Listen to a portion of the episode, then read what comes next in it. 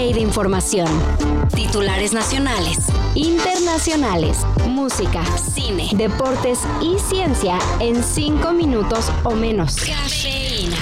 Y si bien es cierto, llevo 10 años planeando, imaginando, modelando un nuevo Nuevo León que hoy da muchos resultados.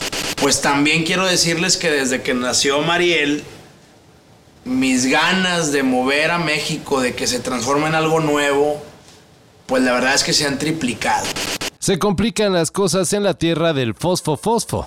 Y es que mientras Samuel García, Mariana Rodríguez y hasta su bebé llenan las redes sociales de su campaña presidencial, en Nuevo León se está armando un desastre. Aunque el gobernador pidiera licencia, resulta que su puesto ha quedado vacío, en medio de un enredo legal, por cierto. Y eso ha provocado que trabajadores de decenas de dependencias públicas no hayan cobrado la quincena. Funcionarios del Congreso local, de la Fiscalía o el Poder Judicial siguen esperando sus pagos en noviembre.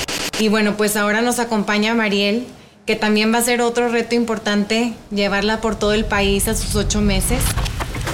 Y en temas más chilangos, y que importan a todos los que viven en la CDMX, es que se avecina la primera ley para regular la proliferación de Airbnb en la capital.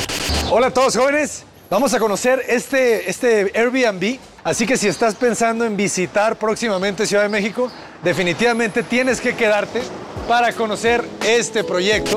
Aunque todavía no es un hecho, el primer paso es un padrón de anfitriones, en donde todas las personas que rentan su casa o su depa en una aplicación tendrán que inscribirse frente al gobierno de la CDMX. Un detalle importante, bueno, ningún anfitrión podrá tener más de tres inmuebles registrados a su nombre.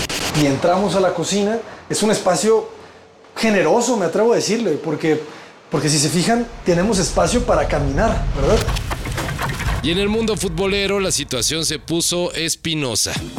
En el Senado están trabajando una nueva ley que obligue a la paridad salarial entre hombres y mujeres en el deporte. Suena completamente necesario, ¿no? Sin embargo, Mariana Gutiérrez, la presidenta de la Liga MX femenil, pidió que se detenga la discusión, pues a pesar de los buenos resultados en la cancha, la Liga Mexicana opera en números rojos financieros y en su postura, presentada en una polémica carta, este aumento en los sueldos pondría en riesgo el futuro de los clubes y la liga misma. Y sí, hay que celebrarlo. Es un tema que va más allá del fútbol, es del deporte en general. No es algo que solo vaya a impactar a nuestra liga, sino a todas las mujeres atletas de nuestro país. Ok, muchas gracias. Ahora nos tenemos que ir. Sir Paul McCartney está en México y después de su primera fecha la ciudad se ha volcado con las presentaciones del home.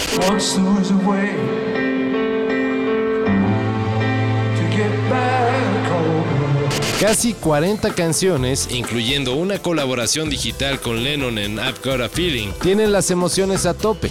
Pero extrañamente, los verdaderos reflectores han estado en su lista de invitados estrella. En la plancha del Foro Sol se han encontrado con la viuda de George Harrison, con la esposa de McCartney, que anda celebrando su aniversario por cierto, y hasta con Lenny Kravitz.